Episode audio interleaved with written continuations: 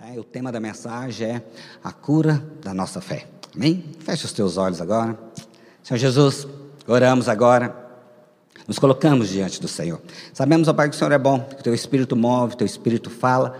Pai, apesar dos distanciamentos, Pai, das pessoas não estarem aqui presentes, mas cremos que o Espírito está movendo na vida de cada um agora. E elas receberão da palavra ao coração, que vai ser vida e transformação. Meu Deus, e toda oposição, todo levante das trevas caiu por terra agora, em nome de Jesus. Amém. Gostaria de, como eu falei, o tema eu acho muito apropriado para o período que iremos passar fé. Na verdade, a fé, ela é algo assim formidável, eu gosto de falar sobre ela, porque ela nos desafia. E obviamente eu sempre falo, nenhum homem conhece a glória de Deus sem passar por um momento de superação. Entenda isso. Né? Se eu quero né, ver glória, experimentar da glória, eu tenho que entender que haverá um momento de superação onde eu tenho que responder uma medida. E essa resposta ela está associada à fé, porque é a fé que me leva a avançar, me leva a romper, né? e assim saiba você. Talvez tenha orado hoje por milagre, que seja de curas, né? que seja um milagre da provisão financeira, que seja um milagre talvez para né, te livrar da confusão, do problema emocional que você tem. Eu quero te dizer algo: Deus não só lhe dará o um milagre, mas como Ele também vai te ensinar diante desse tempo. Então aprenda, porque essa é a forma de Deus trabalhar em nós. Na verdade, Deus não quer somente resolver o problema dos filhos, não. Ele quer fazer com que os filhos avancem, com que os filhos amadureçam. Isso é, é formidável. Por isso, o alvo de Deus, sempre eu tenho dito e falo: ó, oh, nós estamos em obra para uma obra de avançar. Há uma promessa na palavra que eu serei transformado de glória em glória. Haverá em mim o que? Um avanço. Haverá em mim uma transformação à medida que eu respondo, à medida que eu tenho um posicionamento alinhado, em linha com a palavra, pode ter certeza, você vai sendo transformado. Então a fé é fundamental para isso. Ela é, na verdade, algo é, necessário. Entenda isso. Sem fé você não verá glória, sem fé você não verá milagre, sem fé você vai se tornar um crente, como se diz, é apático, indiferente, refratário ou até mesmo incrédulo, até mesmo um crente machucado. Né? Nós temos aí visto muitas pessoas né, nesse nível, os, aqueles, aqueles irmãos são igrejas, porque a sua fé foi abalada. Mas hoje eu quero ministrar o seu coração, liberar uma palavra, porque a sua fé pode ser curada. Interessante, nós usamos a fé para curar, mas eu quero dizer hoje, hoje a nossa fé será curada, será fortalecida em nome de Jesus. Quem crê diz um aleluia aí onde você está, aí onde é na sua casa, diz um glória a Deus, porque a fé ela move, a fé ela transforma. Eu preciso entender tudo isso. E é tão fantástico quando você percebe a importância da fé. O Senhor Jesus, no período que ele esteve aqui, você pode perceber ali nos evangelhos, ele não elogiou ninguém, a não ser Pessoas que tiveram atitude de fé poderosa. Entende? Então, se você quer ver os céus movendo, se você quer ver algo acontecendo, a fé, ela é a moeda que move os céus. Ela é a moeda, ela é a forma que nós vemos o sobrenatural acontecendo. É a fé que nos faz isso. Então, é interessante que você vai poder perceber, lá em Mateus capítulo 15, verso 21, não precisa colocar, só fazer menção da mulher cananeia ali uma mulher que não era nem hebreia, mas ela vendo e crendo no Senhor Jesus, ela clamou. E ela fala ali, né? Ó, oh, se eu comer pelo menos das migalhas, vai que cair da mesa, né, eu serei abençoada e a minha filha será curada. Aquilo espantou muito o Senhor. E ele então vem e fala, né, ficou espantado, que tamanha fé, que nível de resposta, de entendimento, porque aquela mulher acreditou em Jesus. Então eu quero falar hoje para você: acredite nele. Quando você então tem este posicionamento de acreditar quem é Cristo, pode ter certeza, ele pode fazer infinitamente de tudo aquilo que você pode pensar ou imaginar. Acredite nele. Também gosto ali do centurião romano, é que ele ali tinha um, a Bíblia diz que ele tinha um servo. Jesus chegando ali em Cafarnaum, ele vai, corre ali ao encontro do Senhor e fala: Ó, oh, cura ali o meu servo que está paralítico, enfermo o Senhor fala, vou curá-lo, entende? E depois, mais ainda, ele demonstra sua fé no conhecimento, na clareza, na autoridade de Jesus. Aí o Senhor fala, uau, nunca vi fé como essa. Nem em Israel eu vi algo tão fantástico. E assim, aquele servo do centurião foi curado. Por isso a fé é importante. Por isso a fé é formidável. E nós temos então que abrir o coração para ser ministrado para fortalecer esta fé. Entenda isso. E tudo aquilo que vem contrário a isso deve ser cancelado em nome de Jesus, porque esse é o espírito que fazemos. Mas eu também gosto muito para você entender como o nosso Senhor Jesus, ele vê a fé. Você vê ali que tinham ali 12 discípulos, 12 apóstolos, na verdade. Mas né, um foi escolhido para ser o grande líder naquele primeiro momento da igreja. É, talvez você poderia questionar e falar: por que, que o Senhor não escolheu João, que é o apóstolo do amor, não é verdade? João, aquele apóstolo ali que demonstra atitudes de amor, aquele apóstolo que foi marcado profundamente pelo amor, por que o Senhor não escolheu ele para ser o grande líder da igreja? Por quê? É, e meditando esses dias, estava avaliando é justamente, né, ele escolheu Pedro, porque é Pedro que tinha atitude de quê? De fé, é verdade. Pedro que tinha essa ousadia, essa intrepidez, que é uma característica daqueles que andam em fé, ousadia, intrepidez. Tão interessante que quando você vê a vida de Pedro nos evangelhos, você vai ver, certa vez estava ali Jesus né, no templo, então era necessário que fosse dada ali uma oferta não é verdade? E ali o que, que Jesus fala? Né? Pedro vai lá, pesca um peixe, que na boca do peixe vai ter uma moeda. Olha que incrível. Mas o interessante para você ver como Pedro de fato ele tinha fé, o que, que ele fez? Ele não ficou talvez questionando, né, falando, será? Né, eu sou pescador há tantos anos, e eu nunca vi um peixe com a moeda ali dentro. Não, Senhor, não tem outra forma. Não, ele imediatamente foi lá pescar entende? E para a surpresa de todos, trouxe né, a, a moeda. Então é fantástico, porque alguém proativo, alguém que responde de forma imediata, isso é fantástico. Pedro também, quando você vê né, a vida dele, ele ali tentando pescar, não tinha pescado nada, aí o Senhor fala, lança as redes ali. Qual é a resposta de Pedro? Né? Sobre as tuas palavras lançarei. Entende? Então a resposta de quem acredita né, de quem de fato né, ele tem né, algo no coração, ele tem uma convicção forte. Acredite, e assim ele lançou e encheu ali os dois barcos. Né, mas também eu gosto do outro momento, na qual esse mesmo apóstolo é diante ali de uma tempestade, onde via ali o Senhor Jesus, uma distância longa, muitos ali, né, todos eles, na verdade, achavam um fantasma. Né? E ali nós vemos então que né, Pedro por ele andar em fé, o que, que ele fala? Se é mesmo o Senhor, mande que eu vá até a ti. Ou seja, ele acreditou nesse primeiro momento. Acreditou, por isso ele andou por sobre as águas. Você talvez pode falar assim, ah, mas ele afundou, é verdade. Talvez ele tenha afundado, talvez ele tenha, é, como se diz, é, sucumbido ali diante do cenário exterior. Mas ele estava aprendendo. Mas é, é, é como se diz, é inquestionável que ele andou por sobre as águas. Eu quero declarar em nome de Jesus, você crendo, você também experimentará do sobrenatural. Experimentará de algo grande e maravilhoso. E isso não é para aqueles que querem, é para aqueles que exercem fé, para aqueles que de fato entendem que há um Deus, que Ele é sobrenatural e eu sou chamado a andar essa dimensão, não mais do natural, não mais do natural. Por isso eu queria dizer para você: você não é alguém comum, meu querido, você não é alguém comum, não é, entenda isso. Muitos querem ser naturais, andar por né, direções, andar por aquilo que eles ouvem, andar por aquilo que eles enxergam, olhar pelos noticiários que é colocado. Muitos querem andar essa dimensão, o tamanho da crise, olha os índices, talvez da inflação, olha o número de mortos, e aí vai. Muitos têm optado a andar desta forma não é verdade? Muitos têm é, deixado, permitido andar assim. Eu quero dizer algo para você: você não. Você não é igual a todos. Você é alguém que dentro de você tem um na verdade, na sua testa, sobre o seu espírito, há um selo. Você é alguém dos céus que está aqui na terra como peregrino em passagem. Em passagem. Essa é a nossa realidade, irmãos. Essa é a grande clareza que precisamos entender. Estamos aqui de passagem. Eu não sou igual a todos, porque eu sou alguém também gerado no Espírito, que estou nessa dimensão sobrenatural, e eu tenho que experimentar isso em minha vida. Sabe, em nome de Jesus, entenda. Em nome de Jesus, quando você pega ali toda a palavra de Deus, é, você pega aqui as passagens contidas nesse livro, aqui deixa claro para mim e para você que nós não somos naturais. Não, aqui tem tantas passagens fantásticas, miraculosas, né? como se diz, na dimensão do milagre extraordinário. Que a mente humana não é capaz de explicar. Os cientistas não são capazes de mostrar, de entenderem o que aconteceu.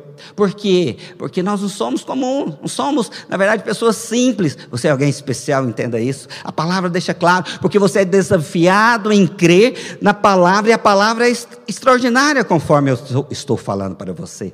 Está indo aqui algo, desde o início desse livro fantástico que é a palavra de Deus.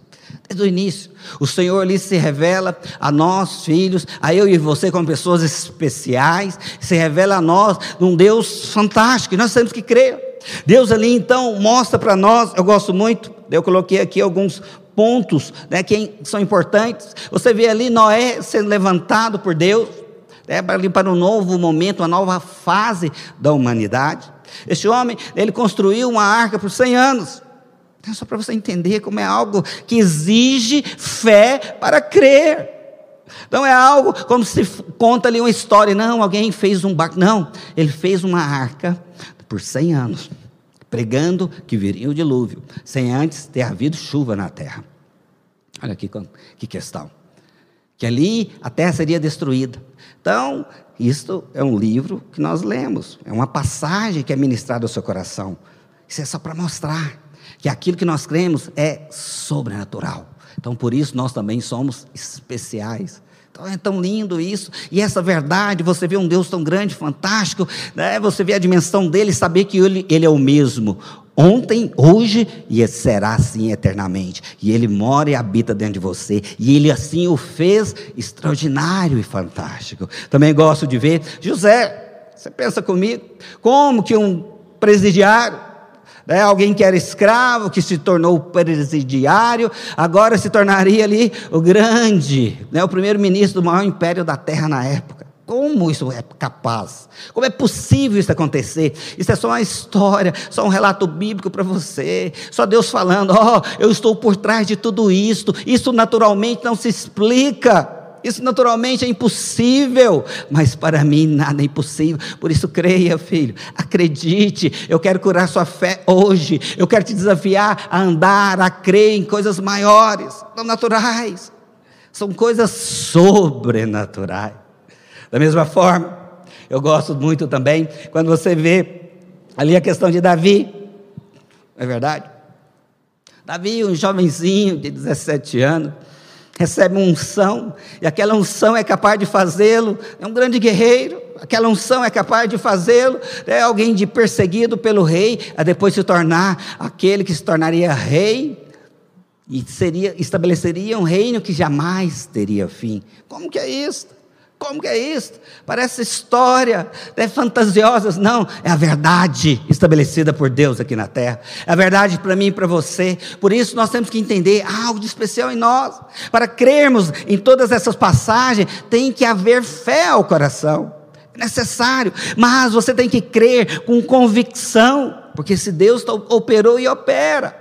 Da mesma forma que você vê a nação de Israel, que foi aquele grupo formado ali no Egito, e talvez por mais de 200 anos. Eles ficaram 430 anos ali no Egito. Mas cremos que por volta de 200 e alguma coisa de anos, eles foram oprimidos, foram tratados como escravos. Como escravos totalmente. Havia então uma mentalidade escrava. Mas Deus olha para eles e fala: Eis meu, meu exército. Eis meu exército. Vai, os libertam de uma forma fantástica. Eles passam ali pelo deserto e depois se tornam os conquistadores. Onde as nações vinham, olha, os hebreus estão vindo. Eles ficavam com medo. Eles ficaram atemorizados.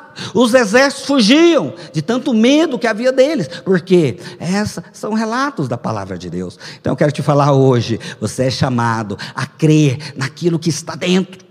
Você não é formado pelo exterior, entenda isso. Você não é formado pelo que aparece, pelas influências que você recebe. Não, não é dessa forma que deve acontecer. Não é o exterior que define quem eu sou, não é o exterior que coloca as minhas limitações de forma alguma. De forma alguma. O exterior não pode ter essa influência sobre a minha vida. Você tem que ter a firme convicção de que tem algo diferente em você. O Espírito de Deus habita em você e nós temos que acreditar nisso. Nós temos que, na verdade, nos alimentar disso para que sejamos fortalecidos. Fortalecidos. E assim nos tornaremos esses gigantes que a palavra define, gigantes da fé. A galeria ali de Hebreus capítulo 11, onde fala de homens que andaram em fé e fizeram diferença. Homens cujo mundo não é digno de tê-los aqui. Mas tudo isso só é possível se você compreender que o que define o que você é não é o seu exterior, mas o que há no seu interior. Irmãos, é tão importante você entender isso. Eu gosto daquela passagem lá de João capítulo 4, onde fala ali da mulher samaritana. Aquela mulher que vivia uma vida, como se diz, rejeitada. Ali havia, né, já estava com um sexto casamento. A Bíblia relata ali a situação na qual ela estava. Foi ali beber água na fonte Jacó, o meio-dia. Talvez ela vivia ali de uma maneira onde como se diz, né, fugindo das pessoas, fugindo dos comentários e tudo mais, uma vida talvez acusada, uma vida triste, buscando a felicidade, mas nunca tinha talvez encontrado. Mas, no entanto, ela se depara com o Senhor Jesus, e ele então vem e define algo. É, vai, fala, filha, olha, se você entendesse quem eu sou, não seria eu que te pediria água, você que pediria a mim e iria acontecer algo na sua vida, do seu interior irá fluir rios de água viva. Olha que fantástico! Isso aqui é só mostrando para mim e para você que é o nosso interior que define. Se aquela mulher, na verdade, não tivesse entendido isso, a vida dela ficaria só no natural ir à fonte, né, ali com seu cântaro, pegar da água natural e voltar para a cidade. Mas não, ela teve ali uma revelação de que algo iria jorrar de dentro dela, e foi isso que aconteceu. É tão fato que essa mulher, que vivia talvez escondido, por ter tido uma experiência com o Senhor, agora águas começaram a jorrar de dentro dela, e toda aquela cidade foi ali saciada, e todos vieram conhecer o Senhor Jesus. Olha que fantástico! Isso é só para mostrar para você.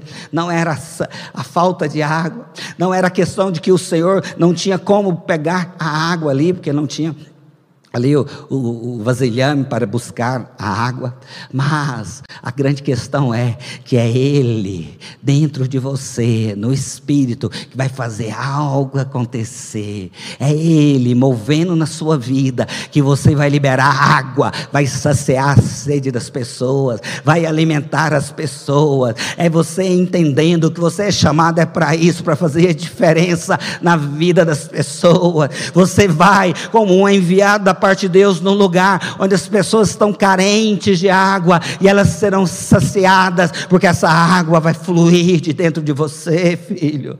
A água vai fluir, e eu quero declarar agora aí na sua casa: essa casa vai fluir, vai fluir a água do Espírito, onde as pessoas serão saciadas. Nós não veremos as pessoas angustiadas, nós não veremos as pessoas debaixo de depressão, debaixo de morte, debaixo de opressão maligna, com medo medo, não, porque a igreja do Senhor vai se levantar nesse tempo e vai liberar desta água sobre a vida das pessoas. Nós temos que assumir essa posição. Nós estamos aqui para declarar rios, rios de água viva fluirão, fluirão do nosso interior e nós veremos a sede das pessoas sendo saciadas. Aproprie disto, assuma isto, igreja.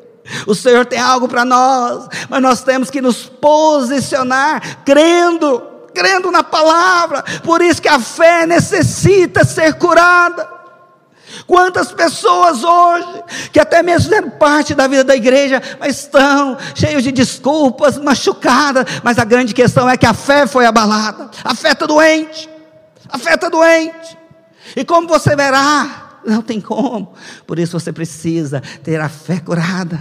Por isso você precisa entender que esse período que entraremos desde então, né, serão na verdade 28 dias, ministrando, recebendo a respeito de fé, porque eu quero ver os gigantes. Os gigantes não são aqueles que são fortes naturalmente, não. Os gigantes são aqueles que creem no Espírito, como Davi, porque diante dele apareceu um gigante, quase 3 metros de altura, com toda uma armadura. Mas ele cria no espírito, ele cria de uma maneira do seu interior, falava para ele: Ah, eu sei no Deus que eu tenho crido. E qual foi a resposta? O gigante caiu por terra, e assim eu declaro em nome de Jesus sobre a sua vida: os gigantes cairão, os gigantes cairão, as tempestades que se levantarem cairão por terra em nome de Jesus, porque eu creio que quem define quem eu sou é o que está aqui dentro, e tem algo dentro de nós que queima, que queima, por isto nós iremos ver em cada célula, apesar do distanciamento, apesar de estar talvez hoje acontecendo as questões remotas,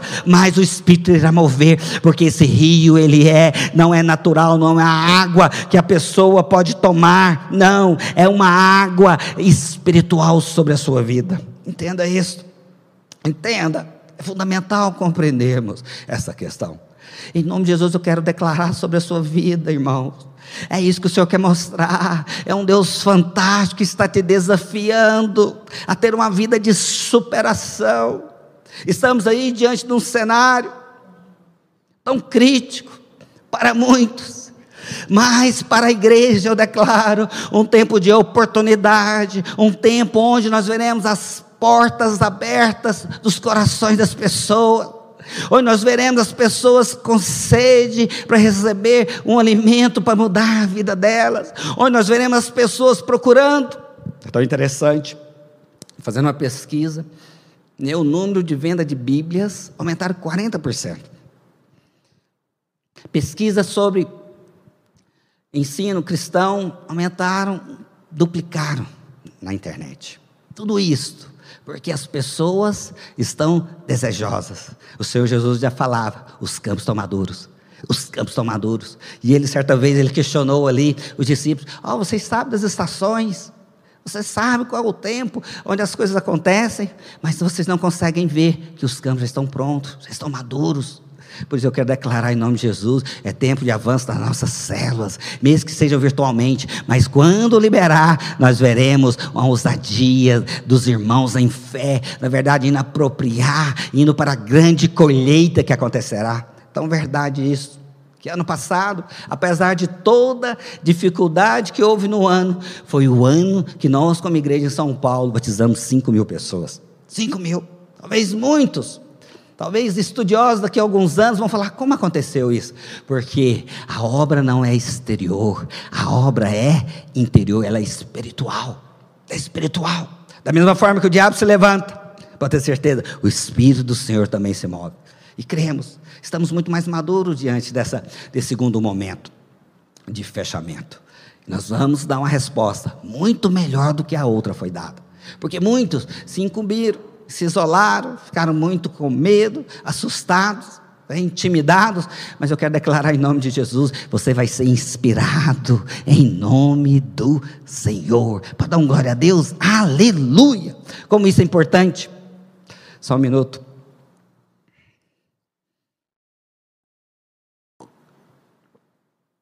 Como isso é importante para nós nesse tempo. Nós temos que entender Pastor, como fazer isto? Primeira questão para curar sua fé. Você tem que entender, como diz lá em Lamentações, capítulo 3, verso 21. Quero trazer à memória o que me pode dar esperança. Lembre disso. Aqui está uma orientação bíblica para mim e para você.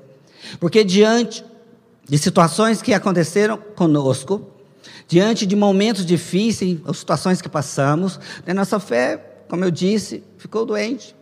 Mas para que ela seja curada, ou para que você tenha fé protegida, agora no momento de dificuldade, em vez de ficar vendo ali as situações, o caos, ficar vendo ali o noticiário nome de mortes, o nome de pessoas infectadas, porque nesse momento sobre você vem o seguinte: eu sou o próximo.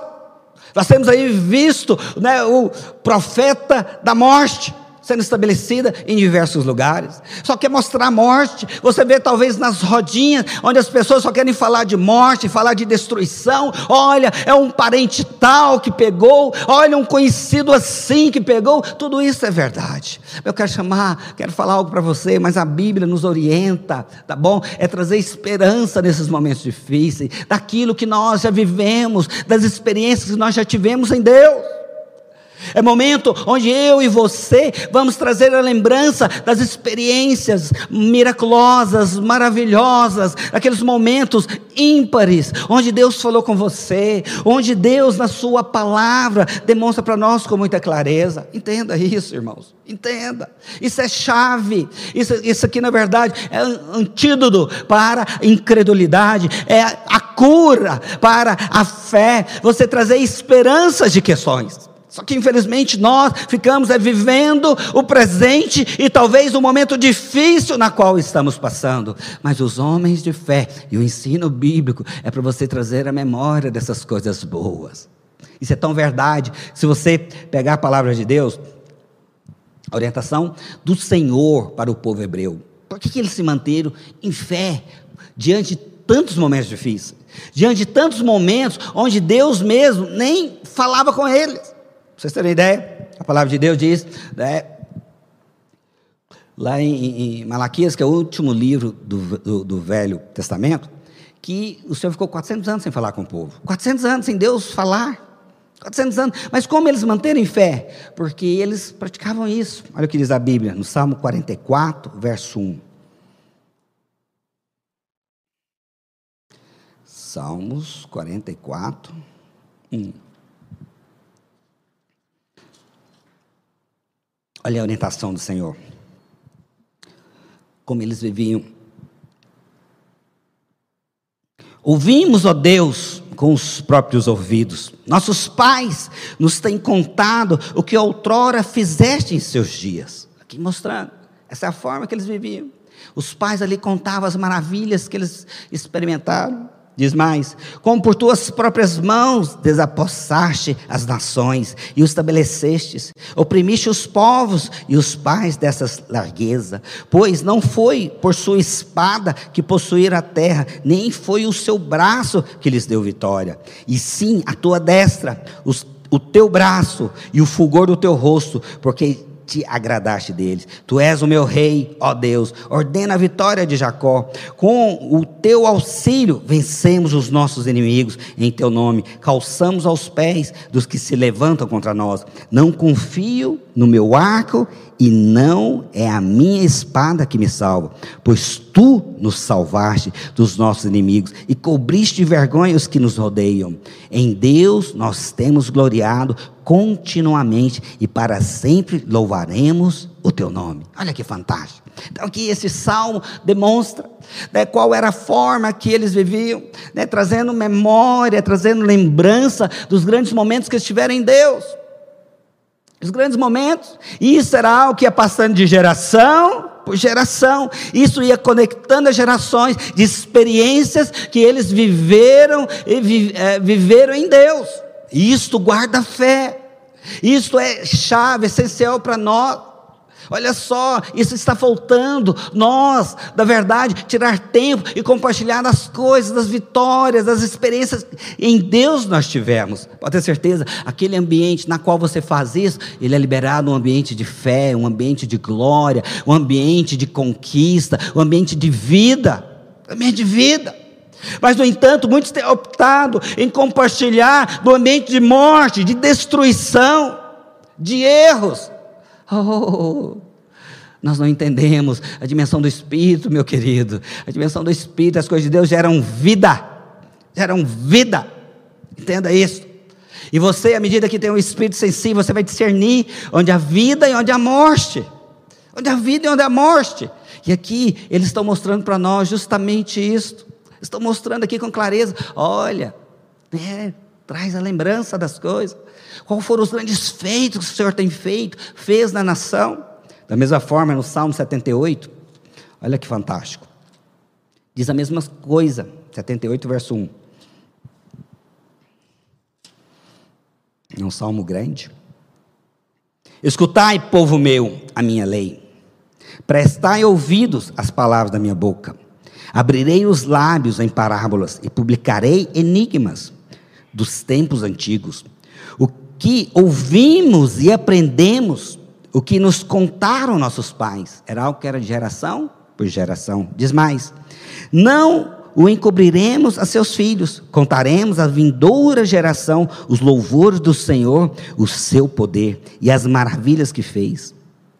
Isso é fantástico. Aqui o verso 7. Para que pusessem em Deus a sua confiança. E não se esqueçam dos feitos de Deus, mas observassem os mandamentos. Aqui está a orientação bíblica para nós. Aqui está a orientação bíblica. Lembre disso. O que vai fortalecer as pessoas é entender dos feitos de Deus em nossas vidas. É isto que vai trazer a grandeza, é isso que vai fortalecer a sua vida espiritual, a sua intimidade. É isso que vai, talvez naquele momento ali da dificuldade, da muralha grande, você vai lembrar das muralhas de Jericó que caíram por terra. Talvez nesse momento de dificuldade, você vai falar assim: é mesmo, Deus faz, Deus já fez uma vez, Deus vai fazer outra. Olha só, esse Deus, ele nunca abandonou o povo hebreu. Ainda mais agora nós, como filhos de Deus, Ele jamais irá nos abandonar. Pode ter certeza, isso fortalece, isso nos eleva a uma dimensão né, fantástica. Nós precisamos de irmãos assim entre nós. Nós precisamos de irmãos nas nossas células que chegam ali, é para levantar o ambiente, o astral. Não é irmãos que venham compartilhar das dificuldades somente, não. Nós queremos homens em fé, entenda isso. Não queremos pessoas pessimistas, que elas para elas tudo é tudo difícil, complicado, as coisas não rompem. Muitos andam assim. Muitos, quando eles vêm colocar algo, é assim, ó oh, vida, ó oh, azar. Talvez ele tenha passado por tudo isso, não é desconsiderando a dificuldade dele, de forma alguma. Mas é deixando claro para mim e para você que está me assistindo, que a forma de vencer e ver o miraculoso não é sendo comum. A forma de eu vencer e experimentar do sobrenatural é justamente entendendo isto. Eu sou chamado a declarar, a proclamar, eu criei, por isso falei. Eu tenho que falar as coisas de Deus, as coisas do Espírito, as coisas estão alinhadas com a vontade do Senhor. Pensa comigo, como diz aqui. Eu preciso, entre nós, nas nossas células, esses irmãos, esses irmãos que têm esse espírito, né, esse espírito de vai dar certo, vai dar certo, mesmo naqueles momentos mais difíceis. Eles vão ali aparecer e vão falar: não, Deus vai mover, Deus vai mudar essa situação, pode ter certeza. É assim que Deus espera que respondamos. Eu gosto muito, eu nunca esqueço desse testemunho dessa irmã. Ali na igreja, em Goiânia, há muitos anos, mais de 20 anos já, uns 19 anos, tinha uma irmã muito preciosa, doutora Kleibe. Né, e ela muito, né, muito envolvida na vida da igreja, mas infelizmente ela foi acometida de câncer. E passou um momento muito difícil, né, muito desgastante, como todos sabemos. E ali ela né, chegou ali no momento né, de ficar só em casa, né, e os irmãos, né, compadecidos, eles iam visitá-la. Então, vamos ali né, levar, motivar a nossa irmã. E quando as pessoas chegavam ali na casa dela, na verdade elas eram surpreendidas. Apesar da condição dela, a casa dela era um ambiente de fé. Apesar do momento difícil que ela estava passando, ela, as pessoas saíam dali inspiradas versículos por todos os lados, palavra, um ambiente de louvor. As palavras dela não eram palavras de morte, destruição, de acusação, de questionamento, de forma alguma. As palavras dela eram palavras de quem, de fato, serve um Deus, anda em fé e tem uma convicção firme que Deus é bom, que Deus é bom.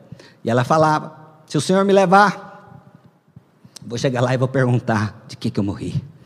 Porque eu creio que essa, esse câncer, eu fui curada dele. Entenda, irmãos? Isso é uma dimensão maluca. Mas só andam assim aqueles que andam no Espírito. Não é naturalmente que se explica isso. Não é naturalmente.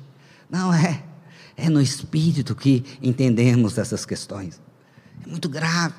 Na verdade, hoje nós vemos irmãos é, gerando medo, pavor nas pessoas. Não, irmãos. Nós iremos respeitar as exigências, as sugestões ditas, distanciamento, da higienização, do uso das máscaras, evitar o, o, né, aglomerações, tudo isso iremos né, restringir, respeitar, mas entenda, a grande vitória está no Espírito, está no posicionamento em fé, é crendo que Deus te guarda, que Deus nos guarda, porque é Ele que é a diferença, queridos, é Ele que nos protege. É tão fantástico você entender isso. É Ele, esse posicionamento em fé, declarando: as asas do Senhor me guardam. É declarando: eu e a minha casa não seremos atingidos. É declarando a peste né, que anda, que assola o meu dia, não chegará à minha tenda. Entenda, irmãos, em fé, não ser incumbindo aos noticiários de morte. É tão interessante que você pode perceber os noticiários. Só falam quantidade de pessoas que são contaminadas e morrem mas não fala da quantidade que foram curadas, porque a quantidade que foram curadas vai gerar fé no seu coração, entende? Mas é por isso que eu quero te desafiar a crer na palavra, conforme eu falei aqui a respeito dessa irmã.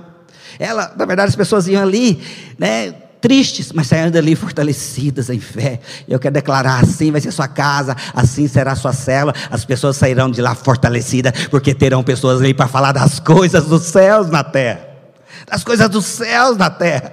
É isso que o Senhor espera de mim e de você, filho. É isso que Ele deseja no seu coração, que nós venhamos trazer as verdades do céu, do céu a vida, no inferno a morte, a destruição, a divisão, a facção, a calúnia. No céu existe, no inferno existe, mas no céu existe amor, existe na verdade outro padrão, o sobrenatural irá acontecer entre nós. Eu quero te desafiar isso. Quero desafiar. Eu gosto muito de uma ilustração. Ela é antiga, mas ela é muito verdadeira. Tinha ali um servo né, de um rei, e ele andava muito com o rei. Certa vez eles foram caçar. E ali na caça e tal, aconteceu ali um acidente, uma fera veio e comeu o dedo do rei. Pode um negócio desse? E aquele servo então falava: Deus é bom, Deus é bom, né, o tempo todo. E ali naquele momento o rei ficou muito irado, muito nervoso, foi, chegou ali no seu, né, no seu reino, foi e mandou prender né, ali o servo. É porque ele ficou indignado, como é que Deus é bom? Bom o quê? Olha aí, eu sei o dedo. Mas passado um tempo o rei novamente resolveu caçar. Saiu a caça. Só que dessa vez ele teve uma outra surpresa. Ele se deparou ali com os índios, que eles né, faziam sacrifícios. E eles então capturaram o rei. E ali levaram o rei para ser sacrificado ali às suas entidades. E ali chega então o pajé, né, vai avaliar ali né, a oferta de sacrifício e vai e percebe que faltava um dedo naquele rei. E ele ali então fala: oh, esse sacrifício não serve, porque ele não é, como se diz, não é perfeito. Então foi e liberou o rei. E o rei então sai todo eufórico, olha só, eu consegui, Deus é bom, Deus é bom, Deus é bom e tal. E ele teve a clareza que ele foi livre da ali do sacrifício, porque faltava um dedo. E ali então ele fica, vai lá, chama o servo, ele então tem esse entendimento, chama o servo, abraça ele e fala: Olha só, Deus de fato me livrou ali né, do sacrifício. Aí os, né, o rei vai e fala: Mas se Deus é bom, por que, servo, você foi preso? Aí o servo vem e fala com sabedoria. Aquele que consegue ver, mesmo nos momentos difíceis, a mão de Deus. Ele vai e fala: É, se eu não tivesse sido preso, com certeza eu estaria com o Senhor. E eu que teria sido aquele sacrifício ali. Então entenda: Deus sempre é bom, meu querido. Tem isso no seu coração. Fala isso para as pessoas. Fala isso. Ah, mas como que Deus pode aceitar um momento tão difícil com pandemia? Não, filho, levanta o espírito e venha falar para ela: Ó, oh, esse momento hoje você está fechada na tua casa, mas para você ter um encontro com o Senhor e conhecer um Deus que é gracioso e é Deus é bom. E pode ter certeza certeza Ele assim é, e você vai ver isso de forma poderosa. Amém? Então entenda, essa é a forma que Deus quer nos desafiar a nos posicionar nesse momento. Essa é a maneira onde eu e você iremos, de fato, alimentar nosso espírito, entendendo que Deus é bom entendendo que eu tenho que pegar, trazer lembranças das experiências do passado para fortalecer minha fé hoje, para que eu possa avançar e ver coisas maiores ainda em Deus, porque pode ter certeza, é isso que Ele quer fazer. Ele não quer te dar, fazer um milagre somente, Ele quer te ensinar. Ele está te fazendo você avançar a uma dimensão maior. E à medida que eu vou respondendo a isso, com certeza nós veremos o Senhor fazendo coisas maiores. É Deus curando a nossa fé. Não é você se fazer de vítima. Não é você fazer de coitado. Não. Mas é você entender que o que define quem você é é quem habita dentro de você, meu querido. Levanta a cabeça. Levanta a cabeça, comece, comece a anunciar. Não as dificuldades que virão, mas a bênção que acontecerá. Começa a falar, eu criei, por isso falei. Eu criei, por isso estou falando. Por isso você é, eu e você somos a igreja se posicionando como profeta da vida, não do caos, não da morte, não da dificuldade. Pelo contrário, o Deus da provisão, do miraculoso, do grandioso. E à medida que eu vou entendendo e recebendo isto, você vai com certeza vencendo cada um dos desafios que são colocados diante de nós. Eu louvo a Deus por isso. Louvo a Deus. Nós precisamos entender que esta fé, ela precisa ser sadia. Sadia. Uma fé, uma fé de fato convicta. Uma fé, claro, posicionada. Uma fé, como diz a Bíblia, como Monte Sião, que não se abala uma fé onde não é a tempestade, não é a situação difícil, não é como diz lá em Mateus capítulo 7: as águas levantarão, virão as, as tempestades, virão os ventos, mas a casa não vai ser abalada, porque ela está firme na rocha firme, convicta na palavra, na consistência. Não é uma fé emocional, entenda isso, porque a fé, quando, como muitos têm, aquela coisa emocional emocional está associada às emoções, não. A fé está associada, fundamentada no espírito. No espírito. Porque o espírito não muda. A Bíblia diz que o espírito está pronto. Entenda isso. Ele tem que ser fortalecido. Mas muitos de nós estamos numa fé emocional. Ah, eu vou orar para acontecer. Oh, eu vou, eu não estou sentindo o que Deus vai fazer. Não, filho, não é emocional, entenda isso. É por isso que muitos afundam é por isso que muitos vão bem, mas quando eles veem alguma restrição, alguma dificuldades, eles é, se fecham, justamente por isso, porque não tem o entendimento ainda, a base da fé. Não tem, não é ainda algo convicto, não é, é ainda algo claro. Você ainda não entendeu quem é Deus da forma que Ele o é. Ele é Deus, o Criador e o que governa todas as coisas. Todas as coisas. Ele é aquele que tem sobre o controle o universo. Ele sabe o teu nome. A Bíblia diz que ele sabe quantos fios de cabelo você tem. Um pássaro não cai nenhum fio de cabelo sem a permissão dele. Tudo está no seu domínio e controle, filhos. Aprenda a confiar nisso. Por isso ele sempre fala: não temas, confie, acredite, vai dar certo. Eu estou levando uma palavra para você, mesmo que você esteja passando o momento mais difícil da sua vida. Eu quero te dizer essa palavra: acredite, Deus é bom. Como esse servo, como eu falei aqui, o servo e o rei, Deus sempre é bom. Deus sempre é bom. Talvez hoje você está passando um período de perca, mas você tem um Deus que pode transformar as percas em glória. Ele é expert nisso. Eu gosto tanto daquela passagem lá de Davi, onde ele cai com Batseba. O interessante é que na genealogia de Cristo, você vai ver Batseba ali. Na genealogia de Cristo, você vai ver Salomão, o filho daquela mulher. Ele teve outras mulheres. Mas por que, que Deus escolheu a quebra? Porque o Deus que você serve, Ele pode transformar maldição em bênção. Entenda isso. Você tem que crer nesse Deus. Você precisa se fortalecer nesse Deus, para que a sua fé seja algo convicto e posicionado. E à medida assim que você se posiciona, pode ter certeza, você vai ver o rio de água viva fluindo de você. Não vai ser morte, não, vai ser rio de água viva, onde as pessoas serão saciadas em nome de Jesus. Oh, como eu creio nisso, irmãos. Como eu creio. Como eu creio e aproprio disso em minha vida. E é tão interessante que uma fé sadia, ela demonstra uma característica. Eu gosto muito da experiência. Quando você vê ali, lá em Daniel capítulo 3, verso 15. Mas antes de ler o texto, contar aqui um pouco ali da situação. Então nós vemos ali, na Babilônia, foi o primeiro grande império que foi levantado. Império fantástico, grande, poderoso. Ali Nabucodonosor, que era o imperador, ele então estabelece ali uma estátua de ouro, como diz a Bíblia, 60 côvados, ali por volta de 30 metros, muito alto. Né? Aí talvez um, um, um prédio de quase 10 andares. É o tamanho da estátua. E ele ali então colocou um decreto que todos do império deveriam adorar aquela imagem. Todos deveriam. Mas haviam ali três jovens, três hebreus, que faziam parte dos negócios da corte, que não o fizeram.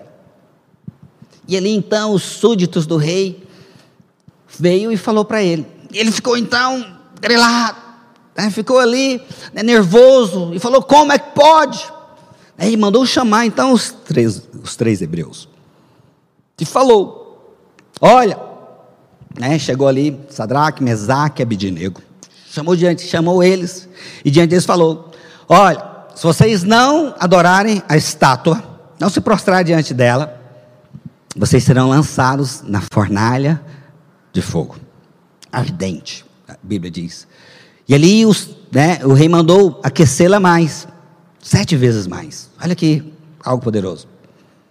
Então estavam ali aqueles três jovens e ali o todo-poderoso imperador. E agora, a grande questão. Por quê? Estão ali diante do dilema. Mas vamos imaginar aqui que esses jovens, eles tivessem ali uma fé emocional. Com certeza, diante dessa situação, eles iriam o quê? Sucumbir iriam negar, iriam. Né? Mas eles não fizeram assim. Essa é a diferença de quem tem a convicção, de quem tem uma fé sadia.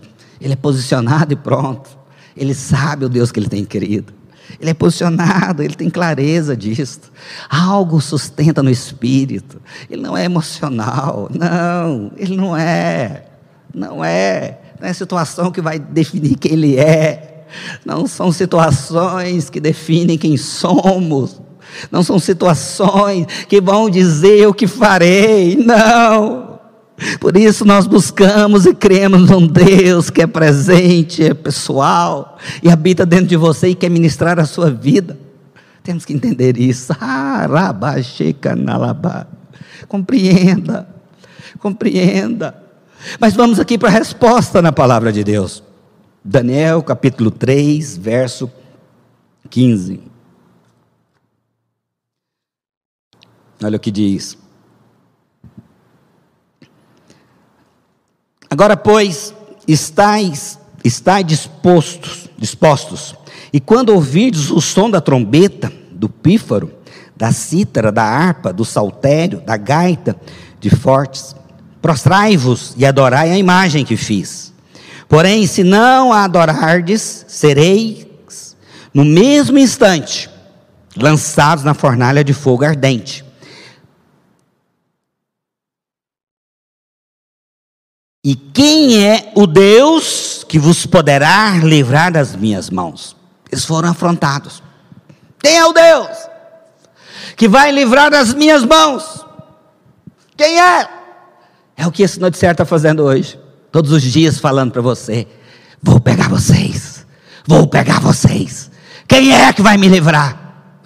Todos vão ser infectados. Olha as mortes, vai chegar a tua, a tua casa, vai chegar. Mas aqui, quando nós temos a convicção em Deus, olha o nível de resposta. Responderam Sadraque, Mesaque e Abidinego, verso 16. Ao rei, ó Nabucodonosor, quanto a isto, não necessita, necessitamos de te responder. Não vamos responder. Quanto a isso, você não entendeu nada.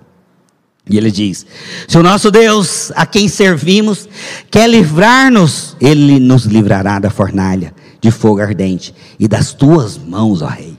Então entenda isso. Compreenda. Equipe de louvor pode vir. Compreenda. Aqui nós vemos a situação o rei afrontando, mas Sadraque, Abidinego, e Sadraque, Mesaque, Abidinego, falando justamente isso. Você não entendeu, Nabucodonosor? O Deus que servimos pode nos livrar da fornalha e das tuas mãos. Ele pode. Esta é a fé que temos que ter, a fé convicta. Essa, essa é a grande diferença, filho. Nós temos que alimentar é isto, não é situações contrárias. Mas esse posicionamento ele tem que ser em Deus. E aqui, como diz o texto, continuando, isso aqui é chave para mim e para você. Verso 18: Se não, eles falam, olha, Deus pode nos livrar da fornalha e das tuas mãos, ó Rei. Mas se não, caso Ele não venha fazer, caso não venha acontecer, porque Ele pode, Ele é Deus. Caso isto não ocorra, olha o que eles dizem. Isso é a convicção que eu falo. Fica sabendo, ó Rei, que não serviremos a teus deuses, nem adoraremos a imagem de ouro que levantaste. Oh, Jesus da glória. Que resposta linda, irmãos. Essa aqui é a resposta que faz diferença. Essa aqui é a resposta de quem tem uma fé curada, que tem um posicionamento convicto em Deus. Não são situações que vai definir quem somos, a resposta que daremos, não. Essa convicção que é a diferença, esse é o grande brilho que nós precisamos ter. Porque quando assim você se posicionar, você verá a glória manifestando através da sua vida. Deus pode, é verdade. Mas talvez Ele não fará. Eu me lembro minha filha. Verdade, quando ela nasceu, bebê, ela foi curada de algo fantástico. Ela teve ali a sua uretra desobstruída. Foi feito exame, os médicos relataram, ó, com um ano tem que fazer a cirurgia. Ela vai ter que tomar uma medicação pesada, né, até completar um ano de idade, na qual ela teria idade para ter condições de passar pela cirurgia. Olha só, mas Deus veio e a visitou e a curou para a honra e glória do Senhor Jesus. Mas, no entanto, entenda algo. Quando ela tinha ali por volta de nove anos, sobre ela veio um tumor nas costas, igual o tumor que a mãe dela teve. E na história do mundo não existe nenhum relato de que esse tipo de tumor ele era, como se diz, era hereditário. Não havia. O primeiro relato foi o dela. Mas aconteceu isso. Nós oramos muitas vezes para que Deus pudesse curar. Deus não curou. Deus não curou. Me lembro uma vez, estava com ela no colo, no encontro, levava ela para orar. E as pessoas ali sendo curadas de diversas formas. Tão lindo aquele momento. Mas, no entanto, ela falou, olhou para mim o Senhor não quis me curar, mas mesmo assim eu amo Ele. É isso, é a convicção que nós temos que ter. Independente se Deus fizer, como aqui Sadraque, Mesaque, Abednego. Ó oh, Nabucodonosor, entenda algo. Meu Deus pode me livrar daquela fornalha e das tuas mãos. Mas se não, não vai mudar nada. Porque eu sei o Deus que tenho, querido. Compreenda, filho. Quando você vê o posicionamento de Davi, certa vez, quando o profeta Natan, lá em 1 Samuel capítulo 12, você vê essa história. O profeta Natan vem sobre, vem ali aquele questionamento ali do adultério, e é liberado ali um decreto de morte sobre o seu filho, que iria nascer. Ele iria morrer. Davi então vem, se prostra diante de Deus, busca, clama pela cura ao Todo-Poderoso entrou ali em jejum por sete dias. Veio ali a notícia que o filho tinha morrido. Que o filho tinha morrido. O que que Davi faz? Levanta, vai para sua casa, toma um banho, coloca ali a roupa e vai para a casa de Deus adorar o Senhor. Oh, são essas as convicções. É só aqueles homens que têm uma fé firme uma fé firme, que pode ter certeza que move montanhas, que move montanhas. Na história você verá muitos assim, porque tiveram esse posicionamento em Deus em fé. Mas no entanto, nós temos que entender, essa é a forma do Deus maravilhoso mover. E quando nós entendemos esse posicionamento, voltando aqui a Sadraque, Mesaque e Abednego, o rei então Mande com que eles sejam lançados ali na fornalha. E a Bíblia então relata que os homens, pela fornalha está tão quente, os homens que o lançaram, eles foram amarrados, que os lançaram ali, morreram.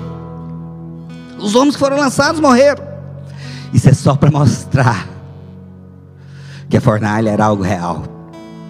De fato, pode destruir pessoas, mas em fé, nós podemos passar por ela. E pelo incrível que pareça, eles foram lançados ali, e ali o rei Nabucodonosor ele olha para dentro da fornalha, fala: Ah, mas foram três lançados, mas existem quatro lá. E um é como semelhante ao anjo, Arebalabaxé. Só Deus falando para nós, filho. Quando você crê, pode ter certeza que eu vou manifestar o miraculoso sobre a sua vida. Quando você crê de uma forma convicta, eu jamais vou te desamparar, jamais vou te deixar. Alimente o teu espírito, não permita as emoções te dirigir, não. E a Bíblia então diz que ele, Nabucodonosor, manda tirá-los de lá. E eles saem com a roupa inteira, sem o cheiro de queimado no cabelo. Perfeito. E ali todos ficaram maravilhados, todos ficaram assustados. Como? mas entenda, para ter uma vida de glória, experimentar a glória, tem que ter uma vida de superação. Momentos assim são colocados diante de nós, mas só em fé iremos responder. Só em fé. E aqui então a Bíblia relata que ali Nabucodonosor ficou boquiaberto. Como? Como Deus fez isso? E ele então libera um decreto. E o nome do Senhor é glorificado.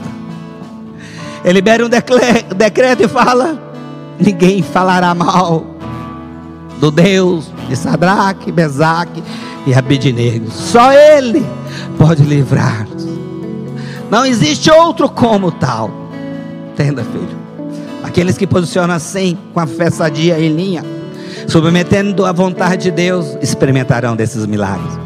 E olha só no final do